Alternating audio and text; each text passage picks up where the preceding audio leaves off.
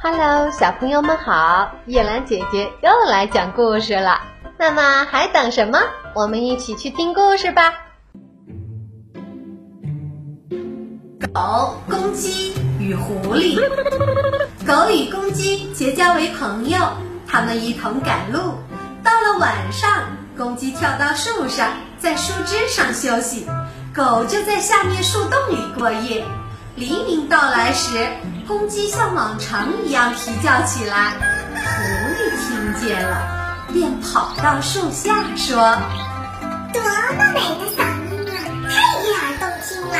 我真想拥抱你，快下来，让我们一起唱支小夜曲儿吧。请你去叫醒树洞里那个开门守夜吧，他一开门，我就可以下来啦。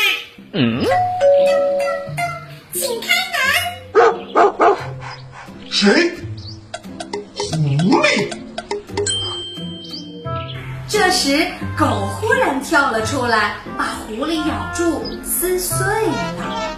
好了，小朋友们，请注意：聪明的人临危不乱，能巧妙而轻易地击败敌人。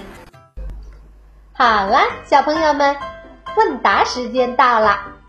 第一个问题，请问，公鸡如果听信了狐狸的话，会发生什么呢？